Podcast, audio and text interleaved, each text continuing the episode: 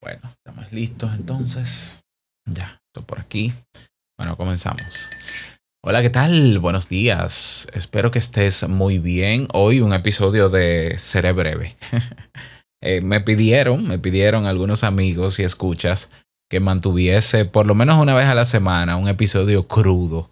Este episodio crudo que recuerda que lo estuve haciendo durante semanas, varias semanas atrás, porque eh, al tener muchos pendientes, no podía concentrarme, no podía enfocarme bien y rendir lo suficiente, teniendo que planear todos los días un episodio de la manera elaborada que siempre lo hago, que no es que me tome tanto tiempo, pero me toma tiempo. Entonces, em, por eso comencé a hacer estos episodios sin introducción, sin nada.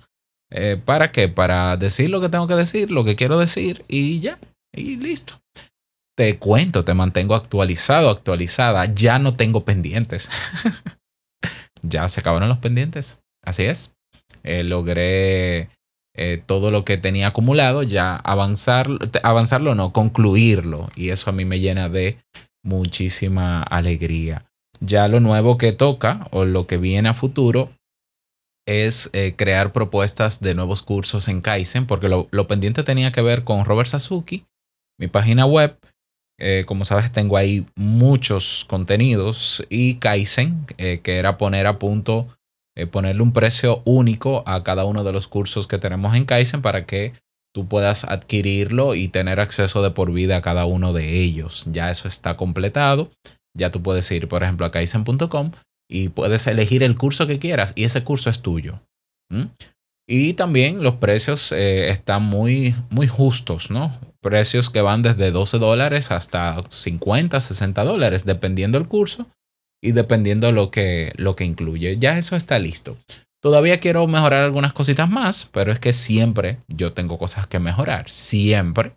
Entonces eso ya es parte de, de la rutina de trabajo. Bueno, hoy quería conversar contigo sobre esto de eh, mejorar la vida sincerándonos. Eh, con frecuencia yo me conecto con personas, ¿no? Y, hablo con personas que, que me cuentan sobre su, su, vida, sobre las cosas que hacen o que quisieran hacer. Y la mayor parte de su discurso siempre se centra en responsabilizar a cualquier cosa que, que sea externo a ellos para justificar su, su situación o su inacción. Y yo soy, yo soy muy consciente, porque es así, de que no todo en nuestra vida depende de nosotros. Esa es la verdad. O sea, hay cosas que nosotros no podemos controlar eh, y simplemente son fruto del azar. Algunos dirán, bueno, no, eso es diosidencia. Bueno, está bien, pero como no sabemos qué va a pasar mañana, o sea, nosotros por más planificación que hagamos del mañana, eh, simplemente el mañana traerá lo que trae y punto. Entonces soy muy consciente de eso. Eh, no me gusta ese discurso de que, ah, sí, tú atraes todo, que la mente, que ponte positivo y atraerás cosas positivas. Eso no es cierto. ¿eh? Porque aún la persona que se sienta más feliz en el día de hoy puede terminar el día con una desgracia. Y eso no fue provocado por su forma de pensar. Eso fue provocado, eso no sabemos por qué fue provocado, pero eso simplemente pasó. Los accidentes pasan y muchísimas otras cosas que no son provocados por nosotros pasan. ¿Mm? Eso es así, esa es la verdad. Pero por otro lado también hay cosas eh, que tienen sí que ver con nosotros. Incluso hay una cuota de responsabilidad aún con lo que nos pasa.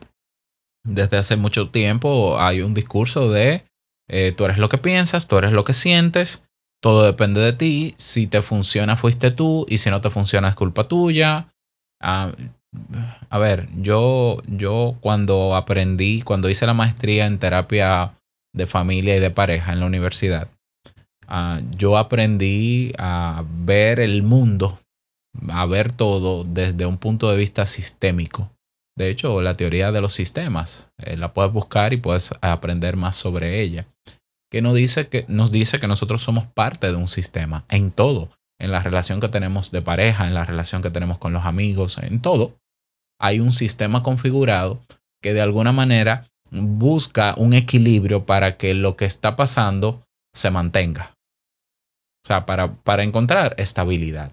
Fíjate que estoy diciendo lo que está se mantenga. No importa si sea bueno o malo, que se mantenga. Porque al parecer ayuda a mantener el sistema. Y yo aprendí con esa visión sistémica de que eh, no hay culpables. En la visión sistémica no hay culpables. Porque el concepto de culpable es, se, nota, ¿no? O, o, se habla del concepto de culpable desde el punto de vista de justicia, jurídico. En el área jurídica sí hay culpables, sí hay inocentes, sí hay, sí hay víctimas, sí hay victimarios. En el plano de la psicología sistémica o de la terapia sistémica, de este enfoque, eh, no hay culpables. Eh, en un sistema lo que hay es corresponsables o responsables. Es decir, todos en un sistema, eh, todos los miembros de un sistema son responsables de que el sistema mantenga un cierto equilibrio o estabilidad. Lo que quiere decir que todo lo que pasa en el sistema, cada uno de, de los miembros del mismo, de las partes que lo componen, tienen una cuota de responsabilidad dentro. Fíjate que ser responsable no es ser culpable ser responsable es que hay algo que tú estás haciendo para que se mantenga el sistema o que estás dejando de hacer, que también es una conducta. Dejar de hacer es una conducta. O tú estás dejando de hacer y que por tú no hacerlo, el sistema se mantiene. ¿Mm?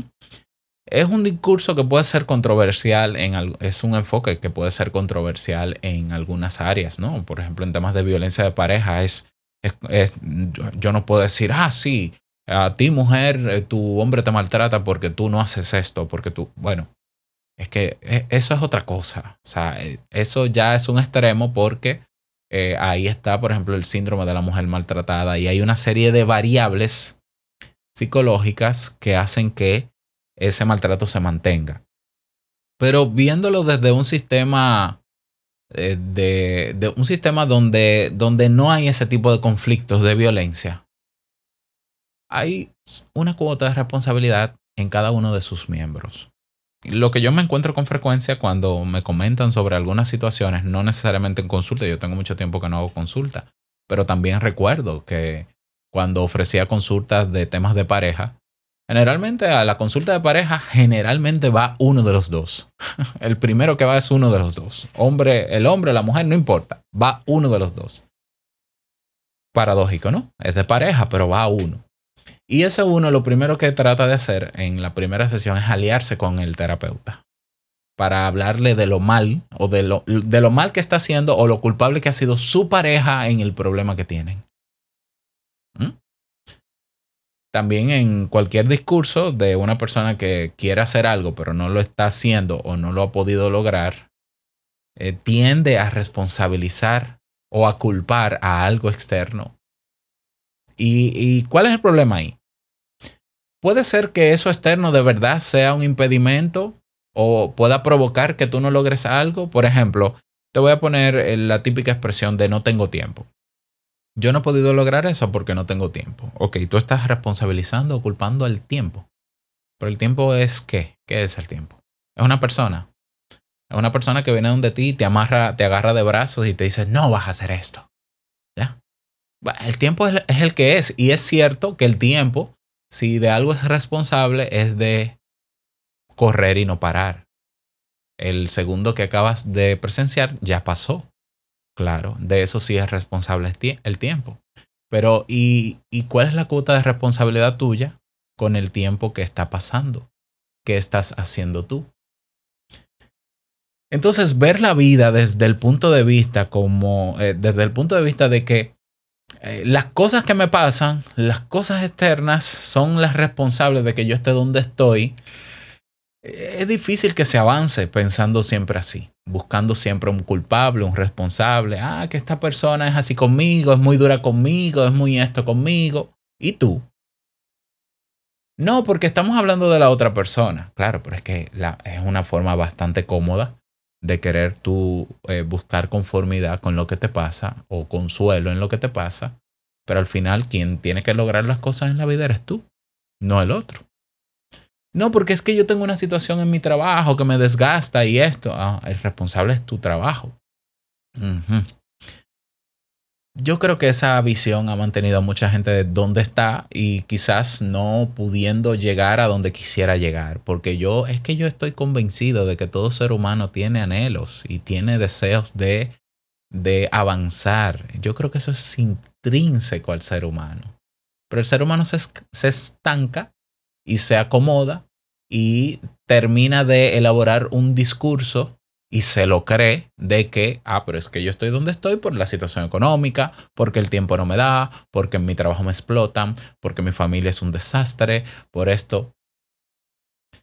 Y yo pienso que la forma, el primer paso para comenzar a mejorar nuestra vida y avanzar es cambiando esa mentalidad y preguntándonos ante cada cosa que nos ocurre en cualquiera de los ámbitos de nuestra vida y, que nos sinceremos y nos preguntemos, ¿qué estoy haciendo yo con lo que me está pasando?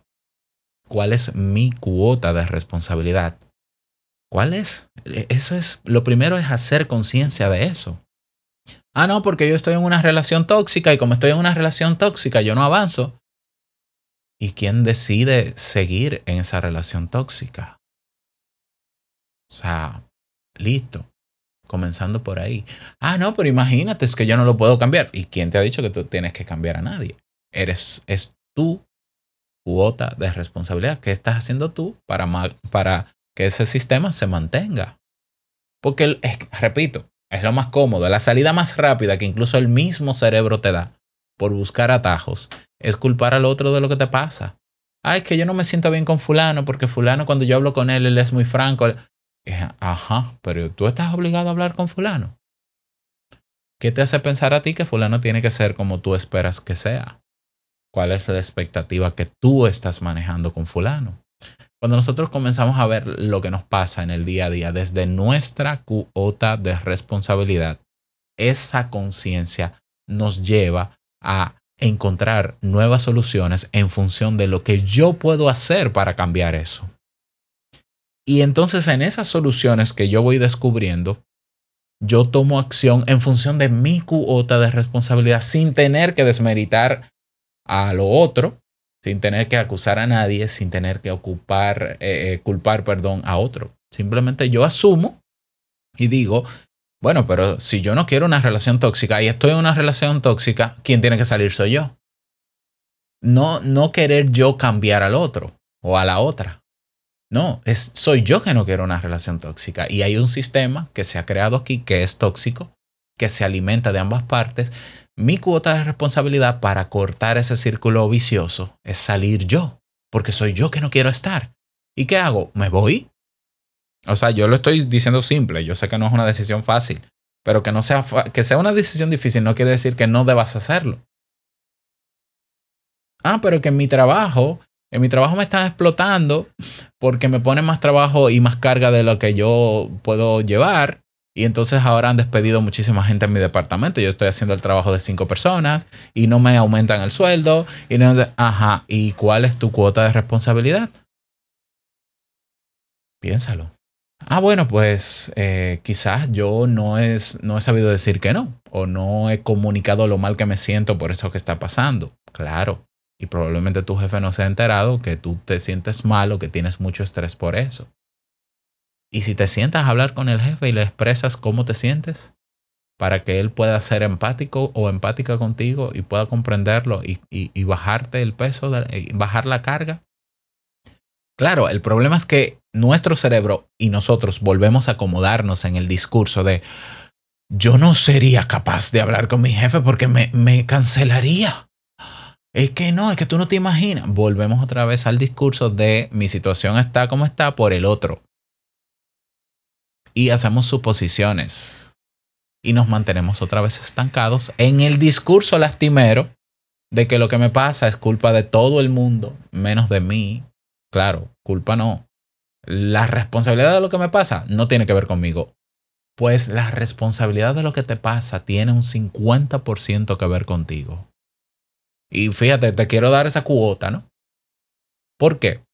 Porque con ese solo 50% de responsabilidad que tú tienes frente a lo que te pasa en el día a día, ¿no? Fuera de temas de violencia.